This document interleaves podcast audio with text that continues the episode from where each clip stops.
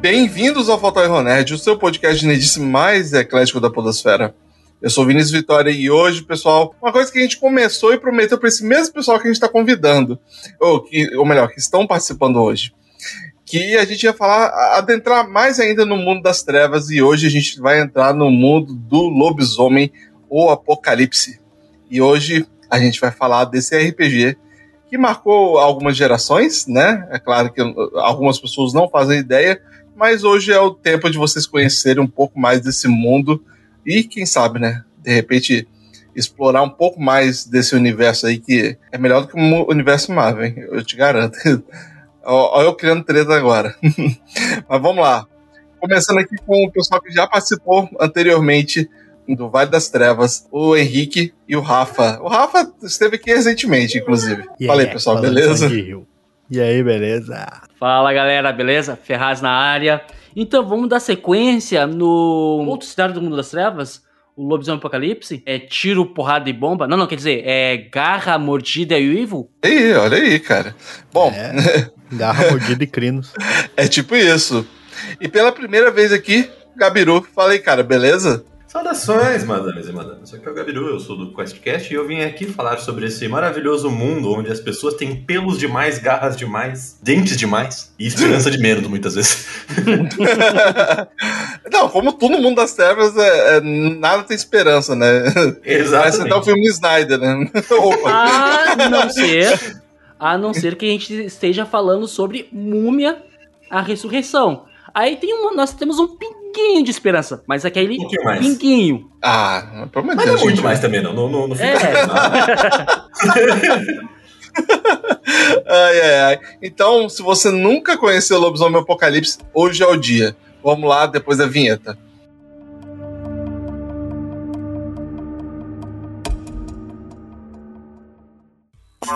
Erro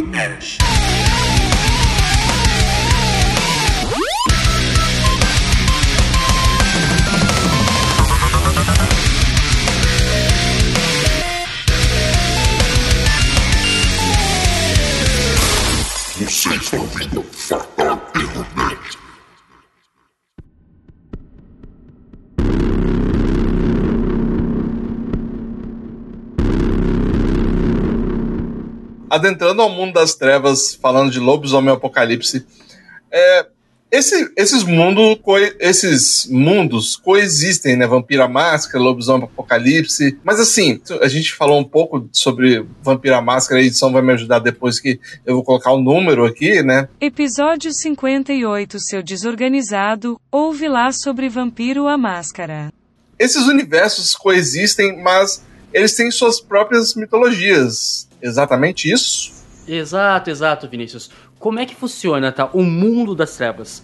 O mundo das trevas, tá? Ele é um gigantesco mundo onde cada ser tem a sua história em especial, em particular. Tem a sua mitologia, como tu acabou de dizer, mas num contexto geral, todas elas se interligam. E eu vou te dizer, eu arrisco a dizer que o Lobisomem Apocalipse é um dos mundos mais espirituais que tem dentro todos esses grandes universos. Existe uma dualidade entre o físico e o espírito que é fantástico, que é, olha, surreal. Assim, apesar de a gente estar tá falando Lobisomem Apocalipse, a gente sabe que Lobisomem Apocalipse é assim, é um pouco mais porradeiro. Assim, em, em questão de RPG em si. É assim, é um mundo que eu acho que tem mais mitologia, sobre espiritualidade e tal.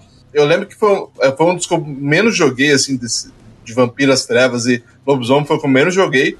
Mas eu sei que sempre tinha esse conceito da espiritualidade. Eu acho que puxa muito também do, do fato de que eles são considerados os guardiões da natureza, né? Então, como todo bom guardião, você está guardando alguma coisa de alguém e em algum momento vai ter treta.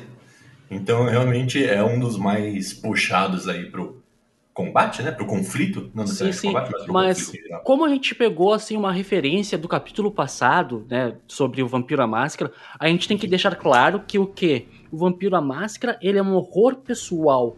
Então tu vai trabalhar com o indivíduo uh, nos seus, seus conflitos, seja eles psicológicos, seja o que for, sabe? Conflitos, aquele de terror pessoal. Mas o lobisomem ou apocalipse é um horror selvagem. É um horror completamente diferente da quais vocês estão acostumados jogando Vampiro à Máscara. Como disse, eu tive mais experiência com vampiro, mas eu me lembro que, por exemplo, os lobisomens tinham mais transformações. É, praticamente os atributos de vampiro para lobisomem era uma diferença gritante, assim, né? Principalmente com as transformações que a gente tinha, Mas né? Podemos começar com a gênese desse vamos jogo? começar pelo começo. Exato. Rafael, Rafael, dá o pontapé Oi. inicial aí, meu velho. Do que que eu falei exatamente? Do que do ponto zero do início do Não, jogo? o, o Henrique, o Henrique cabeceou e falou assim, mano, você que vai dar conta aí do gol, cara. Tá, então, Chutou o ponto, caiu na cabeça do Rafael ali, tá Tá, beleza então. Quer que eu, eu posso. Eu, eu começo então, vamos lá. Seguinte, galera. Lobisomem Apocalipse, tá? Como a gente introduziu já o assunto, ele é um jogo espiritual e físico ao mesmo tempo, tá? Tu vai estar transitando entre esses dois universos. O espiritual, mais conhecido como Umbra, tá? E aí depois nós vamos entrar em várias camadas da Umbra, várias camadas espirituais. E nós temos o mundo físico, onde todo mundo já está habituado, já todo mundo já conhece. Mas nós temos, antes de falar sobre isso, nós temos o início de tudo, tá? Nós temos Gaia e nós temos a Tríade, a Wyrm, a Weaver e a Wild. Gabiru, quer falar sobre uma tríade, Rafael falar sobre outra e eu falar a última? Posso falar da minha favorita, então?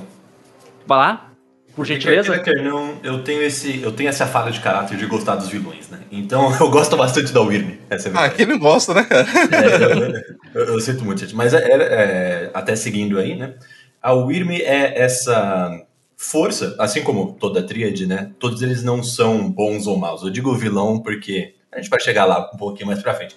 Mas ela é uma força mais destrutiva, né? Uma força da natureza que se liga muito mais à renovação por meio da destruição do anterior. Bastante como a natureza comum, né? Ela vem mostrando muito mais sobre o que é a ressurreição depois da destruição e aí o início de um ciclo novo. Então, vocês vão saber um pouquinho mais sobre isso, a gente vai entrar um pouco mais profundamente, mas a Wyrm é muito sobre essa questão de acabar com o antigo para começar com o novo. O problema é que às vezes o antigo somos nós, né? Então tem um problema aí, um pequeno conflito de Pois de interesse. então, né? nessa questão. Mas é, é, eu acho que esse é o meu lado favorito da Wyrm. Talvez eu seja um herege. Sinto muito, senhores. Rafael, dá o pontapé aí, continua, Rafael. Falar então da Weaver. A Weaver, no caso, ela gosta de manter todos na teia padrão dela. Cada aspecto da tríade representa um pouco passado, presente e futuro, né? Então a Weaver é, aquela, é a que tá no meio, seria mais ou menos o presente. Ela, ela tinha uma característica muito, vamos dizer assim, serena antes de, da, da, da galera começar, da- do resto da tríade começar a ficar meio maluca, né? Então, ela antigamente só acompanhava a passagem até que aquilo que era tinha origem na Wild passasse por ela e depois fosse terminar na, na Wyrm, né? Só que ela ficou meio doida depois de um tempo, e aí ela começou a tecer uma teia. Ela é vista meio que numa forma de aranha, às vezes. E ela tenta prender toda o mundo físico e espiritual dentro da teia dela, porque aquilo ali não saia daquele local, tipo. É mais ou menos isso a Weave.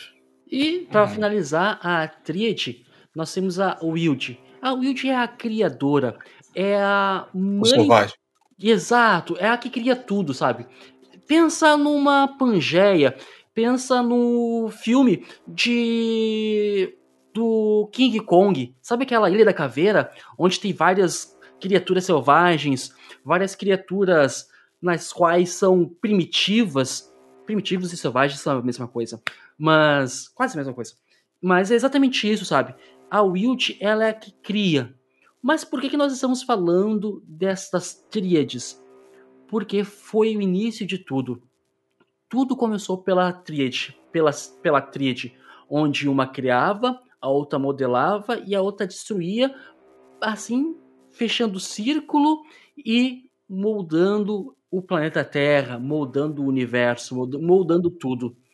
E assim, com eles, criaram, veio a Gaia. Gaia veio e trouxe seus filhos. criou seus filhos. Ele criou algumas raças. Não vou dizer exatamente o número de raças, porque algumas já são extintas já. E a memória pode vir a falhar. Mas nós temos no momento atual nove raças. Nove raças, mas no caso nove raças ou nove tribos, assim? nove caso? raças. Nós temos a, a, o, a raça do Garou, que são os homem-lobo. Nós temos uhum. os Basté, que são os homem-gato. Mocolé, hum. os homem-lagarto. Gural, os homem-urso. Os Naga, os homem-serpente. Nós temos as hum. Ananase, os Homem-Aranha. Não, não, esse não é o Peter Parker. Ah, nossa Senhora! Nós temos também uh, os Roqueia, que são os Homens-Tubarão. Nós também possuímos os Ractins, que são os Homem-Ratos. Corax, os Homem-Corvo. Acredito que seja isso. Se, vou, se minha memória vier a me ajudar, eu acrescento mais. E cada uma dessas raças possui uma função para Gaia. Uhum. A raça dos lobisomens, dos garous, é ser os guerreiros de Gaia, ser os guardiões de Gaia. Por isso que o jogo ele tem essa brutalidade, ele tem essa ferocidade, porque você que está jogando, você mesmo que está aí jogando, rolando dados com garras e dentes, você é um guardião. Você tem que proteger a Wild, você tem que proteger Gaia. Gurizada, segue o baile com a história aí. E, e por que o nome Apocalipse? É, é, é, uma dúvida real, assim, não só pro podcast, assim, mas é, eu acho que eu não. Agora eu não me recordo por, o porquê ou a causa do nome Apocalipse. É que o Apocalipse, ele é. Como é que eu vou dizer? Todo, toda cultura, ela provavelmente tem um, um, final, né? Que ela acredita e chama de Apocalipse, de Rena, de fim dos tempos. Ele seria o fim de tudo. De tudo, é. Mais ou menos o apocalipse para os lobisomens ele seria quando todas as tribos deixassem de existir, que Gaia fosse destruída, etc e tal. É, o terror todo. E que a então, venceria. E que a Wyrm venceria. Então, no, na, quando eles estão na Idade das Trevas, isso aí é mais ou menos um mito ainda para eles, porque eles estão em muita abundância, os lobisomens, né? As tribos estão enormes, eles são soberanos aonde eles habitam, porque uh, dentro da floresta não tem nada que faça frente contra eles. Dificilmente vai aparecer alguma coisa que possa realmente uh, ameaçar, por exemplo, uh, os lobisomens inteiros, né? Toda uma tribo, todo, toda uma nação. E quando a gente vai jogar na Idade Moderna, isso está muito perto, por causa uh, da corrupção que existe no mundo, a destruição das matas, aquela coisa toda. Então, para eles. Poluição, efeito é, estufa. É, tipo, tu tá a um passo do apocalipse. Por isso que é lobisomem no apocalipse. Eles estão praticamente no inferno astral deles, vamos dizer assim. Exato. É como se eles estivessem tentando salvar o mundo de um fim que não só é certo, como tá muito próximo. Né? É. Toda a evolução humana tá levando para o fortalecimento da Wyrm e para a destruição da Wild. Então, o Apocalipse é mais o fato de que você é o guardião de alguma coisa que tá com os dias contados e assim que acabar, aí é GG Mundo próximo, Go Next, porque não tem mais jeito. É, tipo, além de estar tá com os dias contados, tu, os lobisomens eles são muito poucos na Idade Moderna. Eles estão, eles estão quase em extinção, dizer assim, são muito raros. Hum. Vale então, lembrar. É, o espectro de lobisomens assim, de nascimentos é, é, é baixíssimo. Vale é mais lembrar ou menos também... um a cada 500 mil é, habitantes. Vale lembrar que também, assim, ó, o Apocalipse, alguns, dentro da lore, né, dentro da lore do livro, alguns lobos, alguns pesquisadores dizem que o Apocalipse começou quando houve a Guerra da Fúria, que seria uma guerra entre as raças. Os garous, os lobisomens, começaram a caçar as outras raças por ignorância ou por se acharem que são os líderes de todos os seres de Gaia. Ou seja, tá passando nos dias atuais, né? Mas, enfim, eu. eu... É. ai, ai, eu fico lembrando dos dias de hoje, mas enfim. É, é porque eu lembro que lobisomem, lobisomem em questão não é igual vampiro a transformação, né? Ou você se ou você entre aspas meio lobisomem, ou você é filho de lobisomem. Né? É, é bem confuso, assim, né? Do que eu me lembro, É, assim. tu nasce lobisomem. Tu nasce. Tipo assim, provavelmente te- é, em alguma parte da tua família teve a presença de gene Garou, vamos dizer assim. Isso- Isso no caso dos hominídeos, né? Então provavelmente teu avô, teu tataravô, teu pai, alguém foi lobisomem. E aí chega um momento que o gene em ti, ele é mais forte, né? E aí tu desperta. Vamos dizer assim, tu, tu, tu passa pela primeira transformação, né? Mas desde de, de sempre, tu, o, o lobisomem em si ele já se sente meio deslocado, né? Porque ele, ele já se irrita mais fácil, ele vê as coisas de forma diferente, ele é um pouco brigão ou não, ele gosta de se isolar. e- e dá pra- ele é uma pessoa que tá totalmente deslocada ali onde ele tá. Até ele passar pela primeira mudança. E no caso dos lobos é, é bem semelhante. né? Normalmente o, o Quilace Lupino, ele provavelmente era um lobo mais rápido da, da matilha, mais forte. Ah, ele poderia até ser o alfa da matilha dele, muito provável, assim. E aí, quando ele passa pela primeira transformação, ele só descobre a herança que ele tinha, né? É por isso que eu me identifico mais com os lobisomens, apesar de ter jogado mais vampiro. Mas é, é porque, assim, toda a mística assim, de lobisomem no Apocalipse é interessante, né? Você tem, é, no Vampiro à Máscara, você tem a questão dos clãs, lobisomem, você tem a questão das tribos, né? E, cara, eu honestamente, Vampiro à Máscara eu até sabia os clãs de, assim, de cor, mas os lobisomem é impossível, assim. A gente pode falar um pouquinho das tribos? Claro, podemos, podemos sim. Ah, só vou remeter um pouquinho atrás, tá? Em relação à transformação. A transformação em paralelo de vampiro e lobisomem, o do vampiro é uma transformação chamada de abraço, mais solitária, tá? Ela é solitária e bem escondida. Já a transformação do lobisomem, às vezes, pode ser espalhafatosa, porque tu não tem controle da tua primeira transformação. Tu pode sair quebrando tudo, tu pode sair esmurrando, dando garra em quem tiver na frente. Tu não tem controle das tuas emoções e nem mesmo da tua fúria, da tua raiva momentaneamente. Então, é aquela coisa tipo Berserker naquele momento.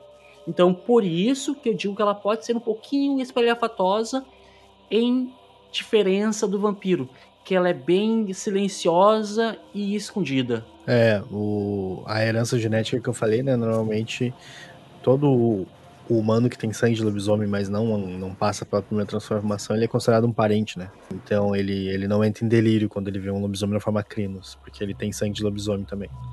E por ele ter uma parcela de sangue lobisomem, ele passa essa parcela para gerações futuras, né?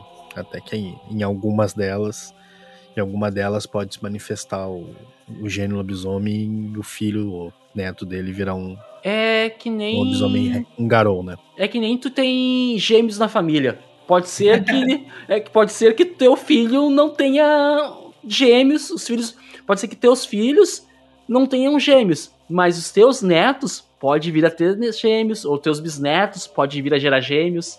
Mais ou menos assim. É mais ou menos isso. Mais ou menos. Eu, falando um pouquinho então da minha tribo favorita, que daí eu não preciso, acho que pesquisar tanto assim, eu não preciso tanto da minha colinha.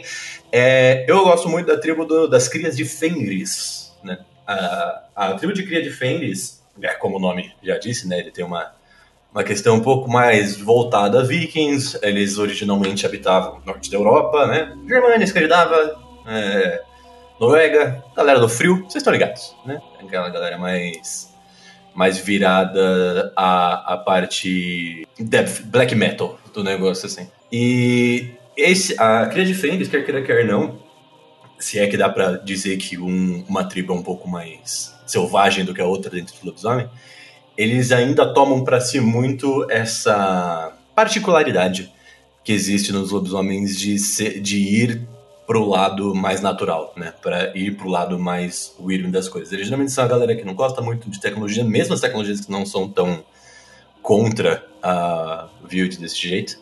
Mas eles ainda assim, eles tomam bastante essa parte tribal e vamos participar da natureza de uma forma completa e não de uma parte tão indireta como seria hoje em dia, né? Eles são muito os testadores das outras tribos. Eles gostam de chegar e ver se você, como uma tribo que não é a Cria de Fênix, você é forte bastante para conseguir proteger Gaia. Porque se você, como lobisomem, não está aqui para proteger Gaia, você não deveria nem estar aqui, não é mesmo? Então tem toda essa, essa questão aí de lute ou morra que eu curto bastante né, naquele diferença. Porque afinal de contas, já que é pra jogar lobisomem, a gente tem que jogar da forma mais violenta possível. Pelo menos é a que eu curto, não é mesmo? Então, eu sempre me liguei muito nessa galera. Cara, eu acho que eu nunca joguei criatura de Fenrir. Eu acho que joguei mais com garra vermelha. Uma Garras assim. vermelhas. Isso. Vermelho, isso aí. Então, é, eu acho que foi o único que eu joguei, na verdade. É, eu não sou muito fã da, do, dos Killers Fans, não. Que eles, tipo, eles incorporam um estereótipo que é meio comum, assim, no... Dentro do jogo, né? Que é de combater e ser feroz e coisa do gênero. Isso aí é meio o, extremo do combate, lobisomens, né? É. Só que eles têm um, um lado meio. Meio. Como é que eu vou dizer? Um lado meio. Meio escroto, vamos dizer assim. Extremista. É, um lado meio extremista, assim, que é um lado que se tu souber trabalhar dentro do, do, do roleplay, do jogo, é, é tranquilo. É, O Uhum. problema é que o pessoal se apega a estereótipos e acaba transformando esse lado da tribo, que é um lado um pouco mais. Eles são meio inspirados nórdicos, né? Então é um Uhum. lado mais, ah, vamos dizer assim, de glória, tipo Valhalla, essa coisa e tal, e acabam transformando numa coisa escrota. Mas. É, eu tenho a impressão que ele cai na mesma armadilha que, se você estiver jogando D&D, por exemplo, é o Paladino, né? Você pode ser É, um paladino exatamente. interessante, ou você pode ser o maluco religioso que vai matar a própria parte. Aham, Exatamente, exatamente. É, eu, É eu isso aí. concordo. Concordo bastante. Eu gosto muito do. Cara, eu gosto muito do Senhor das Sombras. Eu acho bem interessante a tribo. Mas eu, mas eu acho que eu, eu tô muito apegado, assim, nas últimas vezes que eu andei jogando foi com os Andarilhos do Asfalto. Nice. Eu gosto muito dos Andarilhos do Asfalto por eles serem uma tribo mais urbana, né? Que é um cenário que a gente tá mais acostumado, né? Jogar em cidades e coisas do gênero. E eles terem um pouco mais de. Vamos dizer assim, de roleplay social, assim. Então não precisa ser só somente, ser somente o, o rasgador de, de, de bicho da Vima, tá ligado? Pode ser o cara que fica ali meio no meio dos humanos e tal, e atende chamado de Gaia, né? Eu acho, acho bacana. E, ele- eu acho eles estarem sempre presentes é, perto dos homens, né? Eu acho legal, porque eles ficam meio que vigiando os homens pra ver o que, que eles estão fazendo, eles ajudam em algumas evoluções, tanto arquitetônicas como entre outras evoluções que a humanidade apresentou com o tempo, né? Sempre tinha ali por perto um, um andarilho do asfalto, que aí já mudou de nome, né? Já foi andarilho do Sim, ferro, sim. foi guardiões dos homens, É, já foi é- um monte de coisa. Exatamente isso que eu ia falar. E o legal é que assim, ó, os andarilhos do asfalto, tá? Eles têm essa evolução. Todas as tribos, elas possuem um símbolo, tá? É parecido com como é que eu posso te dizer, símbolos indígenas. E É um o símbolo- ideograma, se não me engano. Não, é, É, um grifo. que É um grifo. E Um grifo. o símbolo dos andarilhos do asfalto simboliza uma evolução. Se tu parar para analisar esse símbolo, é como se ele fosse um trilho de um trem, tá? Só que. É uma escada? uma escada. Só que o que acontece? Ele, lá no, nos primórdios, no início, ele tinha apenas as partes laterais e uma ou duas linhas horizontais.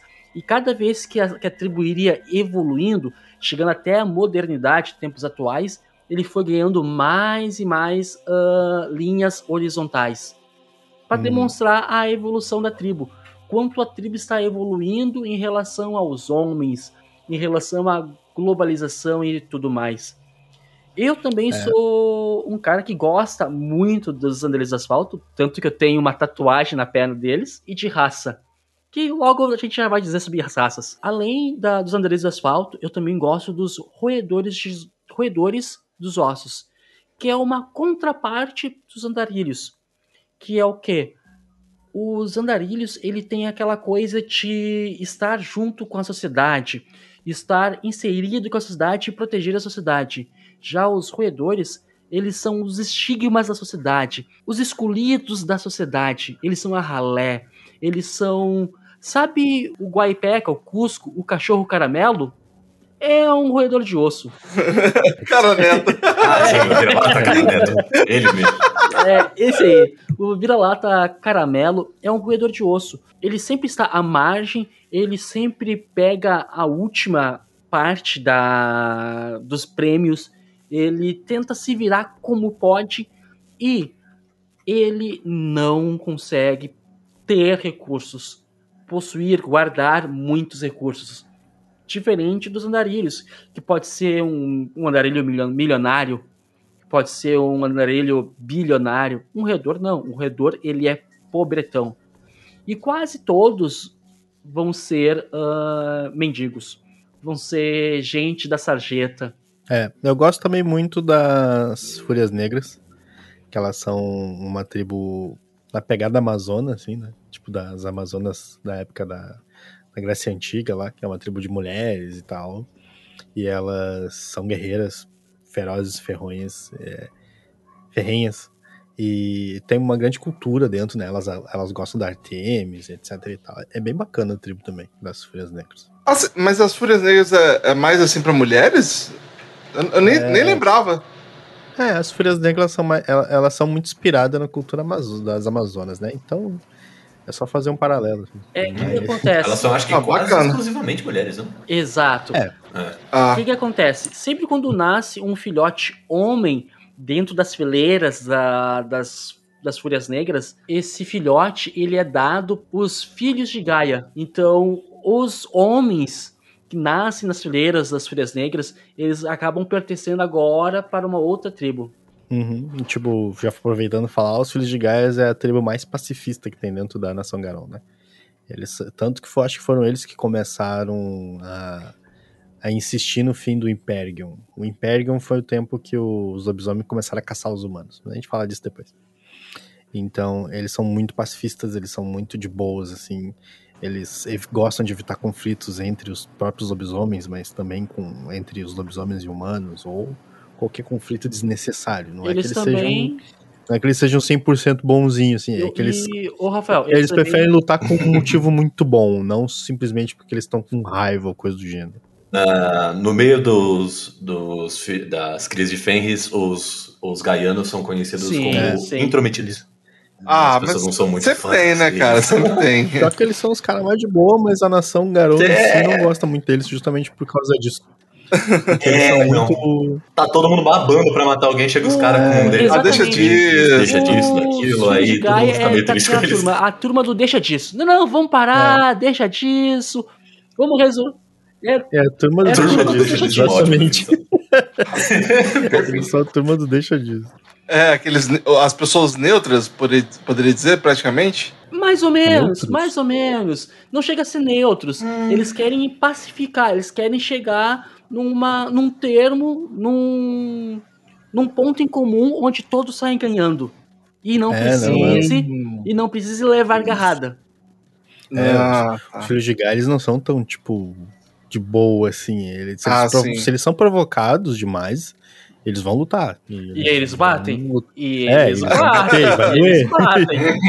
é, e arde, eles batem, dói. Tá Mas não, não. Eles são, vamos dizer assim. Eles não atacam sem provocação, entende? E tem ah, uma provocação muito boa. Pra tirar eles da. tirar eles da paz deles, vamos dizer assim. Ah, a gente tá. das outras tribos que só de tu olhar torto, o cara é capaz de voar na tua jugular. Exato. Mas, ah, dando sequência às outras tribos, nós temos os Fianas. Os Fianas, originalmente, eles são tribos oriundas das tribos celtas. Aquele povo lá de cima, lá da Escandinava e quase vizinhos ali com o pessoal dos cria de Fenris ali. Os Fianas, eles são uma, eles são uma tribo que é geralmente conhecida por beber, festejar e brigar. Pode ser que seja generalizado. Quase, quase os vikings, né? É, pode ser que seja. É tudo, brother. É, tá, tá, é, é mais brother. ou menos isso, Gabriel. Pode ser que seja uma visão generalizada, mas é uma visão que a grande maioria possui dos Fianas. Vamos festejar ao extremo, vamos beber ao extremo e vamos também, se puder, vamos brigar. E eles possuem uma ligação com as fadas, uma ligação que nenhum outro garou possui, mas eles sim possuem. Mas será que é o efeito da bebida, do hidromel? Ou realmente eles possuem essa Chega ligação? um certo momento que não dá nem para descrever o que, que é bebida ou o que não é nesse caso. Tá é tudo real. Temos os Presa de Prata, que são aquela galera mais arrogante. Aí sim, dos aí sim. Eles são aquela galera que acredita que. é, São os ventrudos do lobisomem, né?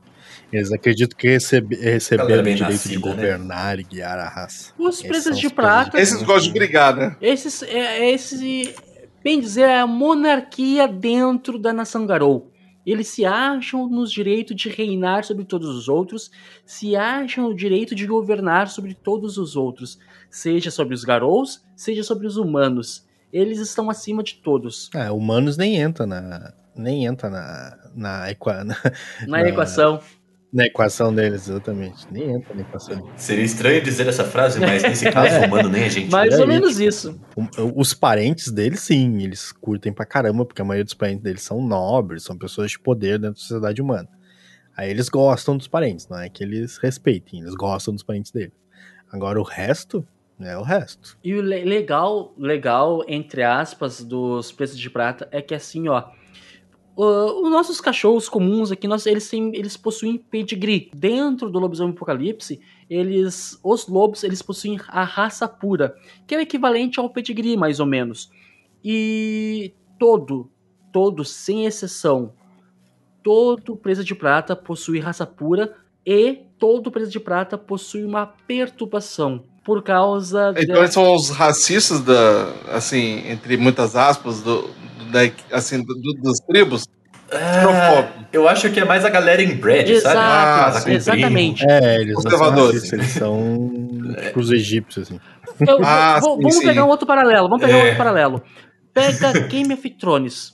Os Lannister. É. Os Não, não, os Lannister. Targaryen, os Targaryen. Boa. Muito Exato, obrigado. bom. O Targaryen. Os Targaryen. Os Os Targaryen. Lannister são, eles são chegados irmãos com irmãos, assim, né? Exato. Mas é mais, mas é mais parecido com os Targaryen mesmo.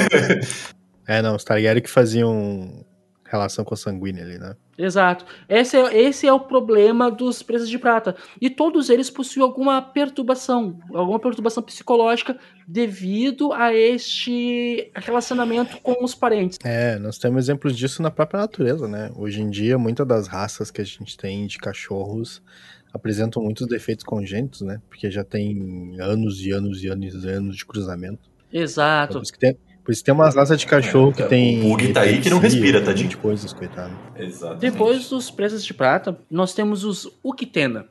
Os Uktenas, tá? Curto, adoro Eles isso. são uma das três tribos puras. Como assim três tribos puras? É que antes da, do povo europeu chegar nas Américas, nas Américas possuíam apenas três tribos: os Uctenas, os Wendigo e os Curatã. E são chamados irmão do meio, irmão mais novo e irmão- mais velho. Os Uctenas são a tribo mais mística de todas as grandes tribos. São aquele que mexe com o misticismo, aquele que é mais espiritual e também é o que possui mais segredo oculto. Porque ele gosta de Eles têm uma presença xamanística muito grande dentro do, da tribo. né? é, e os Uktena, eles gostam de Uhum. ir e cavocar segredos. Seja o segredo obscuro, seja o segredo que for. Eles gostam de chegar lá e querer saber, procurar. E também eles possuem uma uma linha dentro deles, um grupo dentro deles, que são chamados de Guardiões dos Malditos, aonde eles pegam e se eles não conseguem mal matar um inimigo, aquele maldito, eles trancafiam esse maldito e sempre há um ou dois Uctenas para ficar de vigia daquele maldito, para que aquele maldito nunca saia dessa prisão e vá perturbar a paz no mundo. É, precisamente isso aí mesmo. Tem muito plot com, com a galera dos Octane, exatamente porque eles são essa galera que tá querendo cavar sobre os segredos, né? descobrir. Exato, conhecimento é uma exato. coisa muito importante pra eles. Só que tem muito conhecimento que vem com um custo um pouco alto. Então, muita coisa já aconteceu por causa dessa busca por conhecimento. Não digo desenfreada, né? Mas um pouco mais. É, É, e eles potente já do que o acordaram normal. muita coisa que tava dormindo já. É, e das tribos, é os Uctenas são os mais propensos a cair numa corrupção. Porque eles já estão procurando conhecimento, seja ela um conhecimento bom Bem ou ou mal, né? bem ou mal. E também, traçando um paralelo com o vampiro, os Uctenas, eles negociam conhecimento com o clã Tremere. que é o clã de vampiro de feiticeiros, de magos. Temos os Garra Vermelha, tá? Ah, olha. Os Garras Parece- Vermelhas. Os Garras Vermelhas, eles são uma tribos. Sabe as Filhas Negras, que são tribos exclusivamente de mulheres? Os Garras Vermelhas são tribos exclusivas de lobos. Não existe ah, humanos dentro das fileiras dos Garras Vermelhas. E eles possuem uma intolerância contra a humanidade. Os Garras Vermelhas. Ah, então era realmente a meu, meu- minha tribo mesmo. Era, era isso mesmo. é, Eu tava na dúvida, eu tava na dúvida se era, era garra de prata ou era gás vermelho. Gás de prata nem tem. Não, desculpa, era o. presas de prata. Presa de prata, isso. E... Presa de prata. Isso. É, É que é presa dali, garra de cá, é, é complicado. os- eu, eu entendo pra 100%. confundir. garras vermelhas, existe uma lei de que tu não pode comer carne humana. Mas sempre há um garra vermelha que vai lá e burla essa, essa lei. E vai comer um maninho que tá eu de já bobeira. fiz isso. eu já fiz isso. É, Só uma mastigadinha ali, suave. Porque às vezes uma mastigadinha no garra vermelha É, uma perna, um um braço. churrasquinho ali. nós temos também Senhores da Sombra. Os Senhores da Sombra é, é quase que o controverso dos Presas de Prata. Os Senhores da Sombra eles também se acham dignos de governar a nação Garou. Os Senhores É, da Senhores Sombra da Sombra, os La Sombra. os senhores da sombra eles também se acham dignos de serem a monarquia. Só que os senhores das sombras, eles não possuem escrúpulos. Se eles tiverem que fazer, eles vão fazer. Seja o que tiver. Eles vão fazer para chegar naquele objetivo em comum, para chegar lá. Então, se ele tiver que matar, ele vai matar. Se ele tiver que dar um garraço para passar por cima, ele vai fazer isso. Mas no final tá feito. E alguém tem que fazer. Se ninguém vai fazer, eu vou fazer. É, tem também os Wendigo, né? Que também são uma das tribos puras, com realmente tem descendência indígena, que são a galera mais guerreira ali da, da parte das tribos puras, né? Eles é, têm muita ligação com o espírito do Endigo, né? Daquelas lendas que era um espírito das neves que comia o coração das vítimas e tal, era tipo um espírito de vingança. E os Endigos, eles são um, pouco dessa dessa percepção, assim. Diferente dos Uktena, que procuram mais por segredos, os Endigos são aqueles caras que mais protegem as terras, né? São mais apegados, assim, à, à herança deles. É, São quase conservadores, né, nesse caso. Eu acho que seguindo também esse lado, tem a galera dos portadores Exato. da luz interior, que é bem próximo disso, né? A única diferença é que eles são muito pra si mesmo, então eles têm muito controle da própria fúria. Seriam uns monges, né, se você fosse fazer uma... Os portadores Uma até eles são retirados da nação É, Garou. Eu vou exatamente. pros Ringyokai, né? Porque eles não tem nada a ver com a nação Garou. É, eles vão lá pro Oriente. Exatamente. Eles, eles se isolam completamente. E para finalizar as tribos, nós temos os peregrinos silenciosos, que é uma tribo onde a forma crino se, se assemelha a um chacal, aqueles cachorros fininhos. E essa tribo é uma tribo nômade e ela é oriunda do Egito. Só que eles foram expulsos do Egito. Então eles são amaldiçoados para poderem vagar pelo mundo afora sem poder e se estabelecer num canto só. Realmente tinha mais tribo do que eu imaginava, porque eu jurava que as tribos é, eram um pouquinho menos do que os clãs de vampiro a máscara. Eu, acho que tem até mais, né, inclusive. Não, não, são Não, é 13 e 13. 13. 13 e São 13. 13, 13? 13 e ah, 13. tá. Então, O que então eu- diferencia, o Vinícius, é que dentro do Vampiro à Máscara, tu tem outros clãs menores, tá? Tu tem outros clãs menores e linhagens, e dentro do Lobisomem Apocalipse, tu tem outras raças. Daí dentro dessas outras raças, tu tem outras subdivisões. Só um exemplo, dentro dos Basté, os Homem-Gatos, nós temos nove tribos, ou seja, uma raça mais nove tribos. Dentro dos Mocolé, nós temos três tribos. Uma raça mais três tribos. E assim sucessivamente. Bacana, cara, bacana. E você também entraram na. Olha, olha, a palavra que eu usava, eu usar Seara. Mas, mas sobre as raças de lobisomem, né? Porque é, tem essa questão mesmo do lobisomem puro, lobisomem, entre aspas, impuro, né? Tem muito disso também. Impuro, o pessoal prefere o termo mestiço. Já que impuro é, É. um termo muito depreciativo. Sim, Então, sim, é, é porque. um na- de, de tradução da. Sim, é, da houve uma né, época que a e gente usava essa, essa, esse termo, né? Impuro, né? É, um mex É, hoje, mestiço. ultimamente, usar essa raça, ou usar essa raça, usar esse nome é até um pouquinho é, como podemos dizer? Errado, né? Errado dizer não, né? Assim, é errado. É, vamos dizer que é uma palavra que hoje em dia é evitada. Em né? desuso. Então vamos usar o termo mestiço. Isso, melhor. Equivocada, uma palavra equivocada. É, mas acho que chutando um pouquinho aqui, dando o kickoff na nossa conversa sobre raças, acho que a gente pode começar pelo mais básico, né? Que são os hominídeos. Os hominídeos são, assim como a palavra mesmo diz, aqueles que são nascidos em forma humana. Eles podem ser filhos diretos de Garou, pode ser parente, pode ser só um descendente que não vai ter absolutamente nada a ver com, com o gene em específico. E eles também são a, o tipo mais, eu ia dizer protuberante, mas não é essa a palavra. Bom, a maior quantidade de pessoas que você vê vagando pela Terra, inclusive dentro das tribos, são os hominídeos, né? Aqueles nascidos em forma humana, diretamente. É, o fato de que eles estão ligados muito mais à forma humana do que qualquer outra forma Garou, ou enfim, né, qualquer forma ligada à Wild, eles têm essa, não digo problema, mas essa dificuldade em tentar se ligar com a- o lado espiritual. Em tentar sentir tudo que está acontecendo, em tentar entrar em contato com a fúria de uma forma saudável.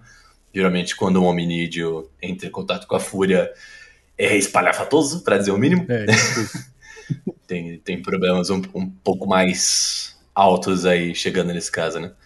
E se você for pegar do livro, eles são uma raça básica, entre várias aspas, né? Eh, Você não tem nenhum tipo de, de problema natural, como se você fosse eh, nascido de forma naturalmente um, um homem, mas você também não tem poder nenhum de bônus, então você é o neutro, você não tem nada de mais nem de menos, vai faz o seu. É basicamente essa a ideia É. dentro dos hominídeos. Já que eu tô querendo assunto, então eu vou falar dos mestiços, né? Os mestiços simplesmente são aqueles lobisomens que nascem de pai. de- que tem dois pais lobisomens, né?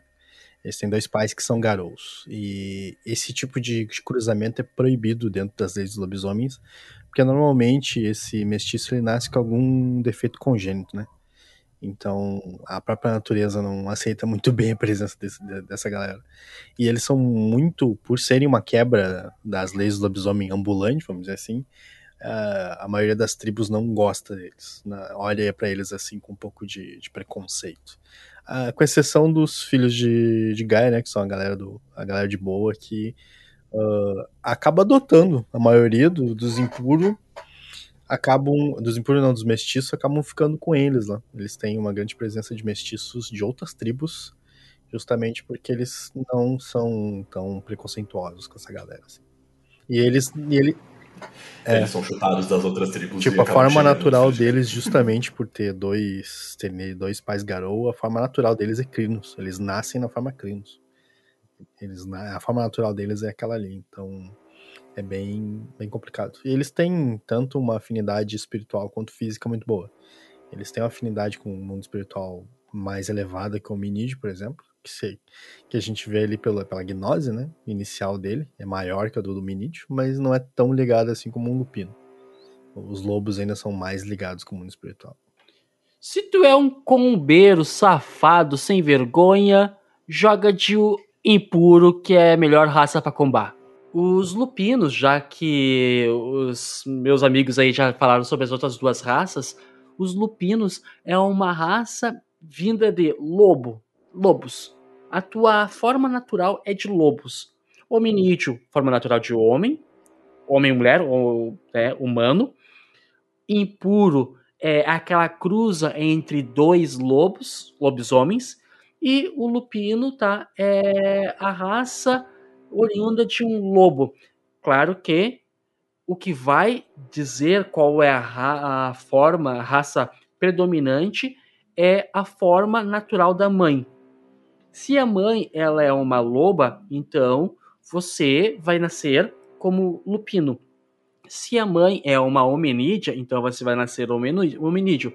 Se a mãe é uma garou e, e cruzou com outro garou, né? Nós temos um mestiço. Então o lupino ele tem aquela ligação óbvia com a natureza e tu não tem a tu não sabe o que que é o cotidiano liquidificador ah, geladeira no início do jogo se você está jogando já como filhote essas coisas mundanas para nós que celular isso é uma coisa completamente esquisita para um lupino televisão rádio o que que é isso por que isso? Tu é um lobo. Tu é realmente tu é um lobo. Isso é o ser lupino.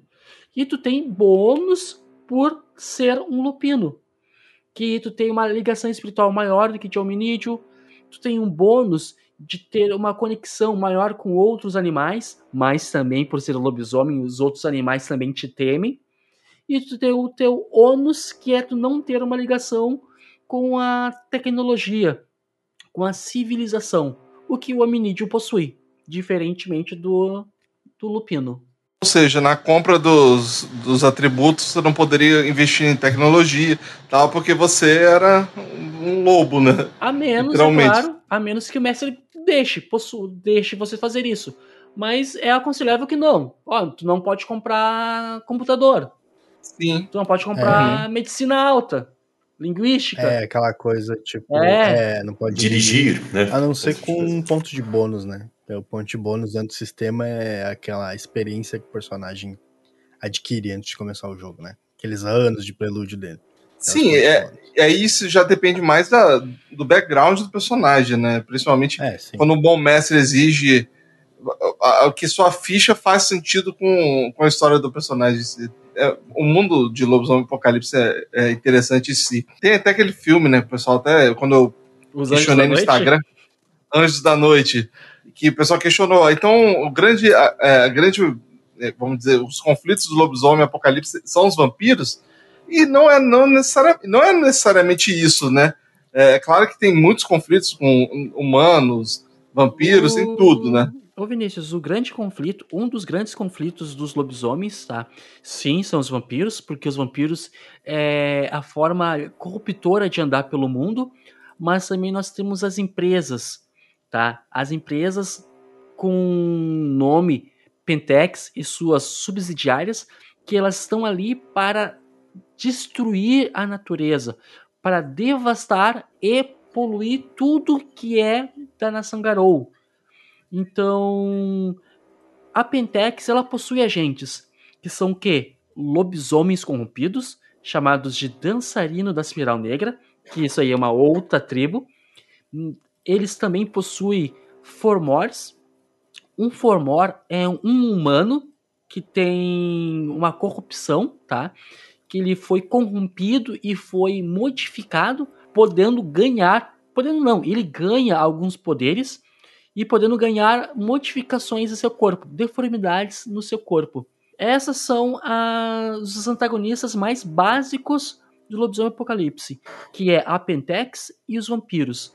Os antagonistas mais básicos. Mas depois, quando tu vai te aprofundando mais e mais, tu vai encontrando outros antagonistas. É, eu até acrescento que os vampiros é, vai acabar esbarrando com um ou com outro em algum momento, mas se esse vampiro for esperto, ele vai dar no pé e não vai ficar perto de ti. Né? O lobisomem Então- come vampiro de jantar, assim, né, cara? É, então o que mais tem, que mais o lobisomem vai encontrar mesmo é são antagonistas do mundo espiritual, assim, essas aberrações que saem da Pentex aí, né? Que o que mais vai Hum. encontrar, assim. É, Ah, acho o lobisomem ele tem um, um mundo à parte que, por exemplo, o Vampiro à Máscara não tem, que é o mundo espiritual, né? E existe muita exploração, expedição É, que o cara faz lá dentro.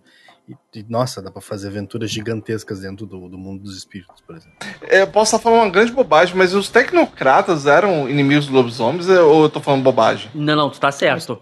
Tecnocrata é Os inimigo tecnocratas são inimigos de todo mundo. de todo né? mundo. É. Não tem ninguém que fica feliz quando vê um tecnocrata. Exato. cara. É. Tecnocrata. Eu- eu sei- Tecnocrata gosta de ver tecnocrata. Exato. É porque a, a- gente sabe que né, tecnocratas são assim, inimigos de mago na Ascensão, né? Os principais, assim. Isso. Mas eu sei que lobisomem, eu, eu cheguei a enfrentar alguns tecnocratas e tal.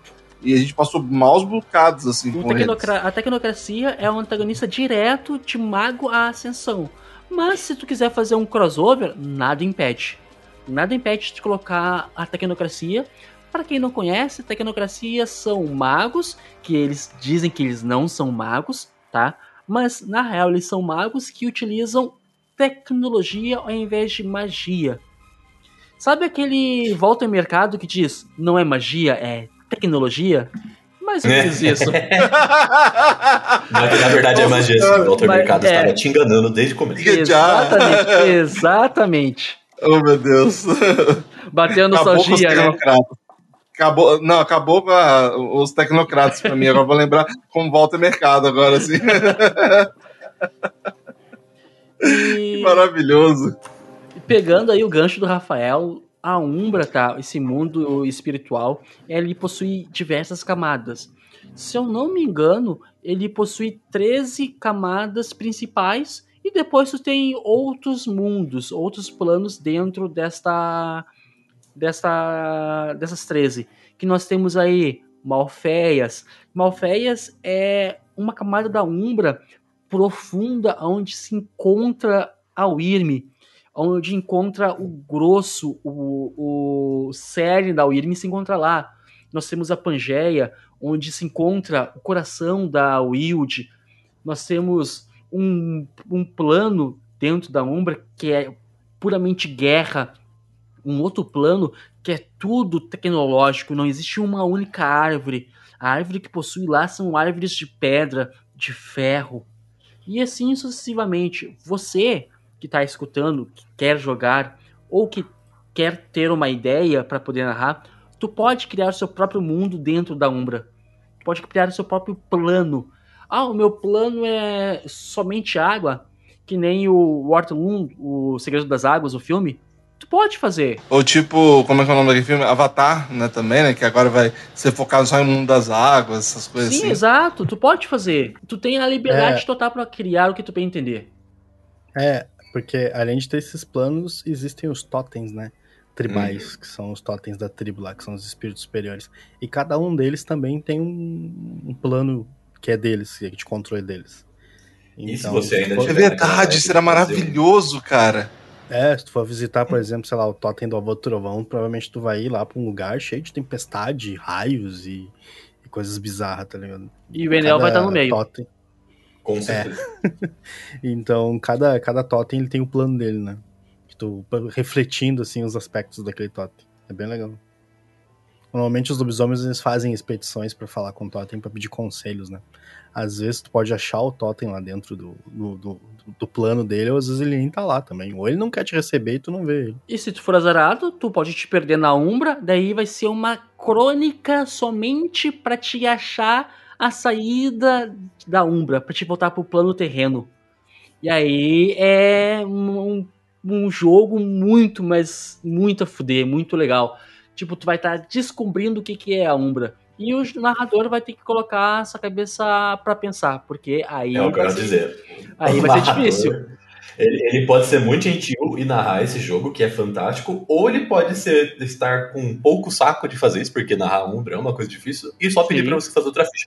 Porque é bastante complicado, quer queira, quer não. É uma Exato. gigante, né? Tem muita A coisa Umbra é gigante. Umbra. Até dá pra você fazer mais dessa ligação com o mago, né? Porque magos visitam a Umbra com seus avatares o tempo todo. Então também a, a ideia de você bater num avatar gigante de um mago no meio da Umbra é bastante grande. E isso é sempre interessante. Exato, exato. Mano, é por isso que é maravilhoso o Lobisomem Apocalipse, porque você tem uma possibilidade. e, assim, não que eu não goste de vampiro, mas Vampira Massa não tem essas viagens que Lobisomem Apocalipse tem, assim, eu acho isso fascinante e eu fico muito triste, porque eu não joguei tanto como eu gostaria, É sabe? que convenhamos, né, Vinícius? O Vampiro à Máscara ele é muito limitado nessa, nesse quesito. Por exemplo, vamos pegar os três grandes cenários do mundo das trevas: Vampiro, Mago e Lobisomem. O lobisomem, tu pode andar entre os dois mundos livremente, tu pode explorar, tu pode fazer o que tu bem entender. Mago, mago, o que te limita é a tua imaginação. Tá, ah, eu quero fazer isso, eu consigo? Tu consegue. Eu quero levitar Não, e... Ah, mas o mago tem a questão do. ah, Como é que é? paradoxo? A- O paradoxo. Ah, mas isso, isso. aí é, uma- é- isso aí é um outro, um outro, um outro porém, um outro, um outro porém. Tu tem um paradoxo. Você pode imaginar, você pode morrer por isso, mas você pode Exato. imaginar. Ou Tu pode fazer o que tu bem entender, sabe? No mago tu pode fazer o que tu bem entender, o que tu quiser. Já no vampiro não. No vampiro tu não pode fazer o que tu bem entender. Por exemplo, no mago tu tem livre os teus poderes. Tu não tem tipo ah, gangrel. No nível 2 tu faz garras e acabou. É isso. Metamorfose nível 2 tu faz garras. Tu vai pegar um um Ordem de Hermes, que eu faço forças nível 2. O que, que eu faço? Cara, vai lá, me diz tu, o que tu quer fazer? Essa é a diferença, sabe? Todos os outros É. jogos, tu tem uma total liberdade. Vampiro não, Vampiro já ele é mais limitado, mas é o mais popular. É, eu achava ele mais pé de no chão, né? Assim, em nível de viagem, de exploração, dizer assim, é vampiro, depois vem lobisomem, tem toda a parte de Depois. exploração da Umbra, etc e tal, né? E o mago que explora tudo que os lobisomens exploram e ainda consegue explorar o horizonte, que seria o espaço. Então, tipo. Mano, o mago, eu acho que o até mago é faz muito sentido com legal. a proposta de cada jogo, né? Afinal de contas, o vampiro Sim. é uma coisa muito mais voltada ao seu jogador, ao seu Sim, jogador mais e ao local. seu personagem. É mais urbano, assim. É, mas e não- é, é mais próprio, né? É muito pra você se sentir preso dentro de uma fera, ao invés de você estar lutando por uma causa, como lobisomem, ou de você estar moldando a realidade, literalmente, É que- como uma. Ô Gabiru, tu para, para e pensa, o vampiro é mais eu, meu umbigo, o meu umbigo. Eu sou o centro do mundo. Eu sou o centro do mundo. Já o lobisomem não. Lobisomem, o, eu tô no, eu sou um grão de areia nessa imensidão de mundo. É, eles têm aquela É limitação do sangue, né? É é uma coisa que até talvez os próprios vampiros nunca exploraram nada muito longe. Porque, não sei, tu vai lá pra Umbra lá, dá duas, sei lá, fica uma semana lá, tu não vai, tu vai conseguir tirar sangue de, de É. espírito, tá ligado? E É, já o mago, exatamente. já o mago, ele não se, não se contém no mundo planeta Terra. Ele se contém, ele vai universo, ele explora tudo que que que há de explorar. Ele vai É, além a chance de um mago é combater. É, o- a chance de um mago combater um deus, assim, por exemplo, é grande, cara. Com certeza. É Inclusive, é é uma conclusão bem comum de, de aventuras de mago é você acabando de- tentando destruir um avatar de um deus ou algo do gênero na Umbra, porque É, as coisas só escalam até lá. Overpower. É, exatamente. Doutor Estranho, assim, fica até no chinelo, né, cara? Perto do, do que o mago pode fazer, né? Doutor acho que Estranho é é um ótimo mago, eu acho, como, Exato, como exato. exemplo, assim. né? É. Exatamente. Ele, ele lida com os desafios cósmicos do, do- da Marvel, né? O Sim, Mago sim. é só mais ou menos isso. Ele lida com os desafios cósmicos do, do mundo das trevas. vamos fazer um Enquanto o paralelo aqui. vampiro tá brigando pra ter turf, o mago tá tentando parar uma invasão ex- extradimensional. Vamos- vamos fazer um São paralelo. escalas completamente Vamos fazer um paralelo então. Ah, lobisomem, ao meu ver, paralelo com Marvel, seria um Pantera Negra? O que, que vocês acham disso? Ah, eu acho que sim, hein? Acho Eu que- gosto, É. eu gosto dessa ideia. Sim. Tipo, eu acho- Pantera Negra. É É tipo, Wolverine, Pantera Negra, é essa tipo, pegada. é tipo essa pegada, sabe? Do Pantera Negra, de Wakanda, sabe? E dentro do dessa ideia de Wakanda, tu tem a parte ah, selvagem, tu tem a parte tecnológica e tu tem a parte espi- espiritual. Olha como tu pode Aham. colocar dentro do Lobisomem Apocalipse. Sabe, bem, bem por cima, assim. Já então, estamos ali dentro do Mago, nós temos o Doutor Estranho, que tu pode explorar os universos. Já Vampiro é algo mais como o Loki. Eu. É, bastante É. E Acho que, eu diria acho que menos, vai né? até Eu achei até longe. Capitão América, É, cara. É, vampiro é até mais Capitão. América. Boa. É tipo, É. ah, uma guerra aqui entre um humano e outro, um quer matar os humanos que Sim, são sim. diferentes e eu só tô tentando salvar. Não, é que, isso é, aí. é que eu coloco o paralelo de, do vampiro como o Loki, porque o Loki ele é egoísta, como o, um vampiro, sabe? É, sei lá. Mas ainda acho o Loki um pouco mais apelativo. Eu vejo até mais o Loki como um vampiro, ou lo- um mago, né? Sei lá. É, é que o Loki é um, é que o Loki é um deus egoísta, né? Sim, sim, sim. É, sim. é, é complicado de comparar com o vampiro dele. Mas aí tu É um pode deus pegar. egoísta. Tu pode pegar um antiluviano, que seria um deus egoísta também. Mas. Sabe? O jogador nunca vai ser É, isso. mas vamos, vamos se atenhamos então ao Capitão América. Se atenhamos ao Capitão América ali. É, um Pois Capitão é, América, Viúva Negra, uma coisa assim, Sim, né? Um sim. É. Algo muito pé Gavião no chão. Arqueiro e tal. Um Soldado Invernal, é A galera mais nerfada, né? É, a galera É, mais a galera mais exatamente nerfada. isso. A galera mais nerfada. É, eles são powers, mas perto dos outros eles são nerfados. dizer. Exatamente. Mas voltando Ai, ai, ao mano. mundo de lobisomem, pra você que quiser criar uma campanha de lobisomem apocalipse, é o que, que eu aconselho, tá? Primeiro de tudo, pegue o seu bairro, a sua cidade. Pegue a sua cidade. Se ele tem, ah, se tem zonas de mata, fazer uma piada com você, Henrique. Eu lembro que você, quando você deu esse exemplo de aventura no vampiro, você falou: ah, o seu Zé se do seu pai, você pode fazer aventura e tal. Você pode Exato. matar o seu Zé. Exato. Eu falei, que isso, cara? Até o Rafael falou assim: como assim, cara? Coitado do seu Zé. É algo Exato. bem vampiro de se fazer, realmente. Só que o que, que acontece? Você tá na tua cidade. Sabe o seu Zé, da dona da padaria? Proteja o seu Zé. Não deixe que esse Zé morra. Tu pode proteger o seu Zé. Ah, agora você ajudou seu Zé. É, né? você pode pro- proteger o seu Zé. A não ser que o seu Zé jogue o óleo do café direto na água do rio, aí você mata seu Zé, porque daí ele tá Né? cagando. Olê. Seu Zé, por favor. Me ajuda. Mas, mas é isso, galera. Vocês compreendem bem o local onde vocês moram. Então utilizem a campanha de lobisomem aí. Porque daí tu pode pegar a, in- a indústria que não tem filtro e solta fumaça como sendo uma indústria que polui o ambiente. Então, os- a sua tribo, o seu caern, nota, detalhe, que caern é um local sagrado para os lobisomens. Como se fosse um ponto de poder, tá? Um ponto de reunião também dentro desses, desse grupo. E o seu KN vai ver que aquela fábrica, aquela empresa é um perigo para o ecossistema. Então, vão lá, destruam esse, esse, essa empresa. Ou, se tu é um modelo de asfalto, utilize a sua burocracia para que essa empresa seja fechada. Tu não precisa dar garras, não precisa bater e destruir. Utilize a sua burocracia. É, não precisa pegar o carro do Batman e entrar lá dentro da. Ah, mas, a mas, laser pro mas ainda é divertido, né? Ah, mas se quiser, pode também, né? É, se quiser pode. Ah, cara, era muito mais legal você falar assim, pô, você entra lá nessa empresa, meu irmão, faz uma chacina, sabe? A não ser que lá também. A não ser que lá Quebra também tem tudo, lobisomem. Foda-se, né? É, o cara Também mete a funciona. Hulkbuster ali e entra lá dentro. É, E a Hulkbuster, por incrível que pareça, é você mesmo. Você só clina e vai. só crescer e bater, filho. Sem problema. Você não- É, Você não precisa ser um tecnocrata pra isso. é, só faz um teste de vigor mais instinto primitivo e tá feita a E festa. dentro, Pô, aí- Dentro do, do mundo das trevas, você, lobisomem, é a criatura mais forte, fisicamente falando, dentre todas as criaturas do mundo das trevas. Força física é contigo.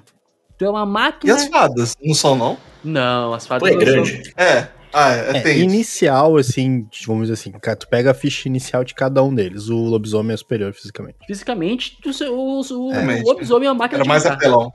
É. Exatamente. Pegar Nossa. a ficha inicial do vampiro, a ficha inicial do mago, a ficha inicial do lobisomem, o lobisomem tem uma vantagem nítida em combate. Nítida, nítida, porque eles absorvem vários tipos de dano, eles aumentam os atributos, eles são difíceis de, de matar pra caramba. É, o, o, o Congar de Aquiles é a prata, né? Mas se tu não tiver, uma, né, É. se não tiver um estilete de prata, tu tá, tá ferrado, tá ligado?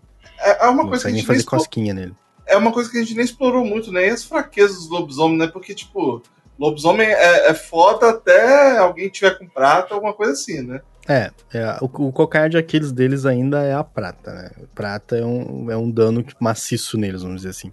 É um dano que eles demoram muito pra regenerar dias e eles não conseguem absorver esse tipo de dano. Então, um tiro de prata vai passar que nem faca quente na manteiga neles. Ah, um, A diferença é que alguns deles, com o tempo, conseguem aprender dons dos espíritos que ajudam a se proteger um pouquinho da prata, ou eles, ou alguns têm algum tipo de imunidade natural à prata. Imunidade não, né? Uma resistência a mais sobre a prata, mas a prata sempre vai ser um problema para eles. ah, Por mais que tu o- consiga o se Rafael, defender com dons ou alguma coisa, é horrível. Ô, Rafael, uma coisa que nós se esquecemos de falar, que é super importante, é o que? Os augúrios. Que seria um paralelo sobre signos do zodíaco. Bem falando chulamente, tá? Falando chulamente mesmo. É um paralelo que nós temos sobre os augúrios. Só que ao invés de ser 12, nós temos 5 augúrios. Que são eles: o Hagabashi, o Teurge, o Philodox, o Galiard e o Aron. Eu vou falar os dois primeiros e a galera aí termina de falar, por gentileza. O Hagabashi, ele é um malandro, ele é aquela. Ele é aquele que vai fazer o que as- os outros augúrios não conseguem, não estão dispostos a fazer. Ele é aquele que se esguera, é aquele que leva na esperteza. Pode ser, ele pode ser tanto como um batedor ou quanto tanto quanto um ladino. Aí vai da criatividade do seu do seu jogador. E um paralelo na cultura pop sobre um sobre um Hagabashi, que pra mim, esse é o Hagabashi Mor, que é o Agostinho Carrara da Grande Família. É um excelente Hagabashi. Muito bom. Nossa, eu nunca pensei nisso. É ótimo mesmo. Nossa, Maravilhoso. fantástico. O Agostinho É, o Carrara. Agostinho Carrara é o representante deles. É, Nossa, muito bom. Daí nós temos também ah, os Teurge. Os Teurge é, a, é o, a ligação espiritual máxima que os Garous têm dentro dos augúrios. É, os xamãs são os líderes espirituais, são aqueles pajés, são aquela pessoa que toma liderança para negociar com espíritos, para ir numa numa caçada do espiritual, aquele que vai negociar com um totem, é aquele que vai estar à frente de rituais, aquele que vai se envolver em tudo que for espiritual. Esse é um teurge. Só complementando, tá? Os augúrios são as- a, a fase da lua a- quando o teu lobisomem nasceu, tá? Então é lua crescente, lua cheia, lua minguante, to- todas as fases da lua Exato, exato. representam Exato. os augúrios. Então, aquela lua que estava cinco, no céu, quando tu nasceu, é o teu augúrio.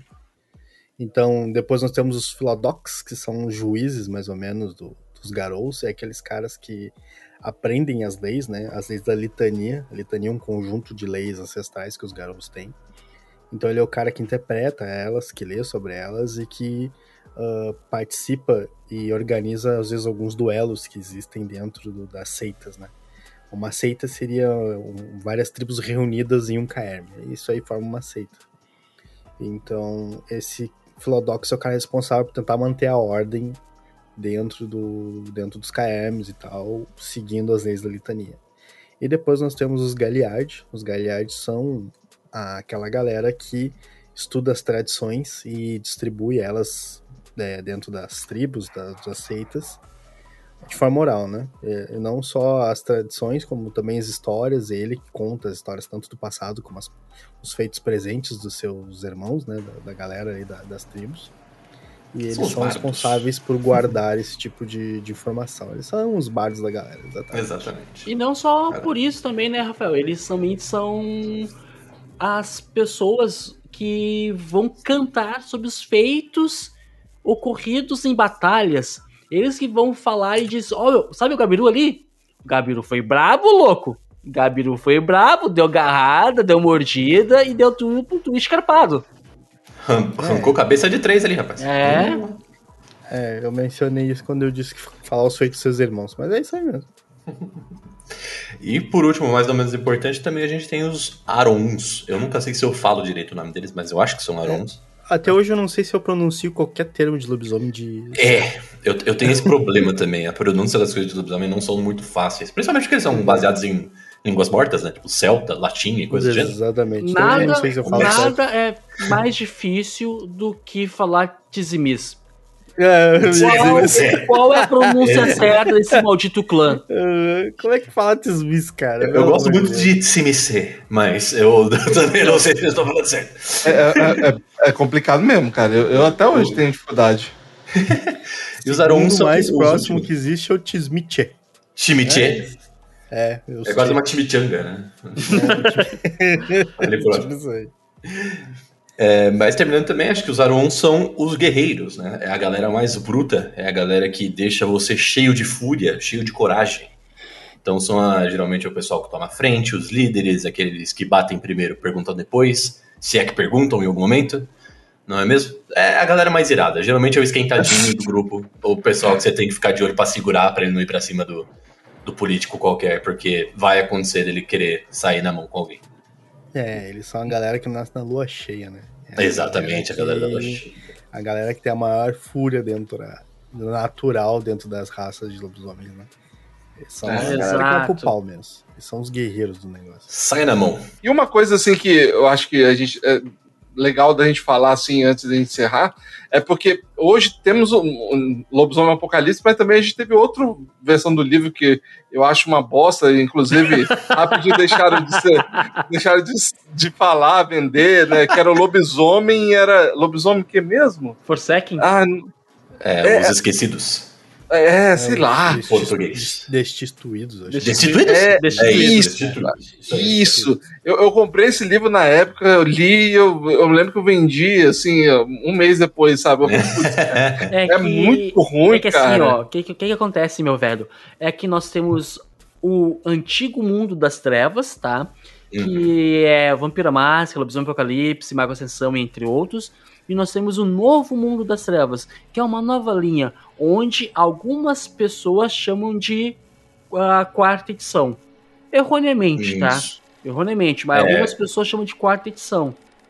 E- Não é uma sequência, né? Pra ser Exato, ele não é uma sequência. Tanto que esse novo mundo, eles possuem a primeira edição, segunda edição e assim por diante. Hum. E ele é um mundo à parte do velho mundo. São histórias à parte, são personagens à parte. Ou seja, se tu quer jogar este novo mundo na qual o Vinícius está se referindo, esquece Nem joga. de- Nem também, joga. também, tem essa possibilidade. Existe essa possibilidade de não jogar. Mas se tu for jogar, caso tu queira, eu não aconselho, mas caso tu queira, esquece o, o antigo mundo, esquece o que tu aprendeu e vá com uma mente limpa para um novo jogo. Ou seja, vai, fica no apocalipse mesmo, que você É. ganha mais, é mais, é Eu- eu mais posso- Eu divertido. posso fazer a- o, o advogado do diabo, porque a minha primeiro contato com, com lobisomem foi no Novo Mundo. Então eu tenho um carinho Sério, cara? Olha aí. esse livro, quer queira, quer não. Eu, eu concordo que a lore dele é um pouquinho mais Chata. Simples. chambrada, vai, eu vou dizer chambrada e aí você pode dizer chambrada da forma que você melhor preferir, né? Que é uma palavra que não existe, então tá tudo bem. Mas eu gosto bastante do, do sistema. Eu achei um sistema um pouco mais simples pra você começar caso você seja É, novato. Sim, ele é, ele Então, é se você quiser testar, por que o não? sistema, o sistema, ele é melhor do que o mundo das trevas, que o antigo mundo das É, trevas. 10 a 0. 10 a o 0. sistema é bem melhor, mas de lore, É, a é lore muito é mais muito- fresquinha, tipo. ah, a lore é muito melhor do mundo das trevas, do Uhum. antigo mundo. A lore antigo, exato. É, a, lore do antigo mundo, ele é muito mais rica, ela é muito mais produzida e ela também é muito mais embaralhada e confusa. É, sim. O que na verdade é bom, né? Porque no final, no final das contas você tá mestrando, você não precisa seguir exatamente uma Sim. lore que já está ali. Ele te dá espaço pra você preencher, e quando você preenche esse espaço fica uma coisa legal. Então, por que Exato. não? Exatamente. E, e, se eu não me engano, tem pouquíssimo tempo que lançaram a edição de aniversário de Lobisomem Apocalipse. É, é bem legal, assim, é, é uma edição bem gorda, inclusive. Assim, Sim, é, sim. gorda no bom sentido, sabe? Assim, não, não que eu tô sendo gordofóbico, não, mesmo porque eu sou gordo. Mas assim, eu tô, eu tô dizendo que é no sentido do livro ser bem recheado, assim, de conteúdo, eu gosto muito, cara. O, Viní o Vinícius, o livro, ele é bem grande, tá? Ele tem muitas páginas, mais do que os livros ah, anteriores, tá? Se eu não me engano, é umas 800 páginas. E também o preço dele também é bem salgado. É bem salgado, É bem é, salgado. é Então, como, complicado. como livro, ele, Exato. o preço é bem grande. Todos os livros de É, mas- aniversário são salgados. Uhum. É, é, mas se você tiver uma graninha aí pra rasgar aí, ra- compra Vale essa a pena. versão. Vale a pena. Vale a pena. Rasgar não, investir. Se você quiser Investir, investir, vamos lá. de uma forma um pouco maior. É uma- Não, mas é um Exatamente. investimento, é um investimento, porque hoje eu tenho um livro aqui em casa que ele tá custando em torno de 600 a 800 reais. Mãe do céu. e eu comprei Ah, por 100 pila. Olha aí, olha o investimento. Qual livro? É um tesouro, Que quase. investimento vocês conhecem Qual livro? Deu 600%. O Gerena. ah, Eu tô- vou vender. Precisando de dinheiro. O, o, o- o capa verde. O Gerena. ah, Vou Olha aí. Eu tenho o capa verde e o vermelho. olha aí, Uau. cara. Vocês estão com um pequeno tesouro na mão É, de mais ou menos isso. E o livro Lobisomem. O Velho Oeste, sim, existe um livro de lobisomem para jogar no Velho Oeste, aonde Meu na Deus, capa eu não do sabia disso, livro existe um buraco de bala. Caraca, que maneiro, eu não É sabia lindo disso não. livro. É, esse livro é muito bonito. Que ele. Esse... Ele é recente? Não, não, ele é antigo já. Não, Não, não, não. ele é bem antigo. É. Ah, ele é antigão. É. Ele segue bastante o, o mes- a, a mesma premissa do, do primeiro lobisomem que tem as garras, né? Tem Exato. O buraco de garra. Ah, esse que tem um buraco de legal, garra. cara. Eu não- Isso, isso. Eu, não eu foi- tenho esse livro aqui. É, do, também do tenho Wild aqui. West, eu tenho. E Caraca, esse Rafael. livro também é caro. Meu Deus do É, céu. é difícil de achar. Não vou, é nem, não vou nem procurar. Não vou nem procurar, não, pra não ficar triste. É, se quiser, assim, é é aquele negócio. Se quiser investir, você até encontra, mas vai ser, Sim, sim. vai ser Ah, uma notinha. Vai Não, deixar não, a sua carteira bem, um tô- pouco mais leve. Tô bem, eu não quero arrumar confusão dentro de Mas casa. é isso, né, gente. É isso que eu acho que É isso. É isso, então. Agradecer, então, aos vossos senhores aí por terem praticamente feito o programa quase sem mim, né? Porque, como falei, né? Enfim. Então, agradecer aos vossos senhores. Primeiramente, pessoal aí do Vale das Trevas. É um prazer tê-los de novo aqui. É um prazer é e faço o jabá de vocês. É, Caso você não conheça o Vale das Trevas, caso você nunca tenha atravessado a ponte, convido-os a atravessar a ponte e descobrir o que, que é o Vale das Trevas. Descobrir quais são os segredos que esses vampiros, o Ventru e o Tremer, têm para nos dizer. Vem e descubra quais os gameplays, os audiodramas e as lores que nós temos para mostrar lá no nosso podcast. Você pode nos encontrar aonde, Rafael? Vou fazer o jabá de sempre aqui. Sigam nossas redes sociais. Trevas Vale do Twitter, eh, arroba Vale das Trevas no Instagram. Eh, a nossa página no Facebook é Vale das Trevas, pode pra cá. E você também pode achar nosso espaço na web, que é www.valedastrevas.com.br. Caso você tenha alguma dica, sugestão, mande um recado pra gente, que a gente lê todas as sugestões, todas as dicas, todas as perguntas, dúvidas, a gente lê e lança nos episódios. Bacana, bacana. E você, Gabiru? Pode fazer o jabá aí, cara. E obrigado aí, cara, por ter participado aí, participado dessa empreitada maluca aí, nossa. Eu que agradeço, eu que agradeço pelo convite, porque eu adoro falar sobre. Bom, adoro falar sobre RPG em geral, né? Mas também adoro falar sobre o mundo das trevas em específico, então por que não? Até eu saí aprendendo coisas novas aqui. Então foi muito bom. Marco, muito obrigado pela, pelo convite. Sempre que precisar e quiser conversar sobre, estamos aí, só chamar, que eu volto pra cá, falo mais um pouco. E, bom, se vocês ainda não conhecem o QuestCast, é, nós somos um podcast de, de. Não dá pra falar que somos audiodrama, vai. Mas nós somos um podcast de RPG e com sonorização, saindo a, legal, nosso lançamento a todas as quartas. É, é bem, bem legal. É bem legal. Temos aí uma aventura de vampiro saindo agora, mestrado por mim mesmo. Ó, Se você gosta de vampiros e Segunda Guerra Mundial, é um pouquinho depois da queda de Berlim. Então, um pouquinho depois da Segunda Guerra Mundial, né? Mas tem todas as tretas aí com os russos. Você Olha está saindo atualmente. Nós estamos em todos os agregadores de podcast. E se você quiser seguir a gente nas redes sociais, nós estamos como QuestCast20 em todas as redes sociais. Lembrando também Boa. que nós estamos gravando é, todo domingo, às 9 horas da noite, na twitch.tv barra QuestCast20. Então, se você quiser aparecer por lá, é, zoar com a nossa cara, porque a gente tem todo um, uma- um método específico para você ouvinte que quer botar o bedelho no nosso, na nossa aventura do modo mais caótico possível. Você pode Meu chegar lá e fazer isso, ajudar um personagem ou ajudar um mestre, caso você goste de ver o circo pegar fogo, você também pode fazer isso. Então estamos lá todo domingo. E, claro, se você quiser chegar até mim, é, quiser conversar sobre card games, sobre war games, sobre RPG, porque não, né? Estamos aqui falando de RPG pra caramba.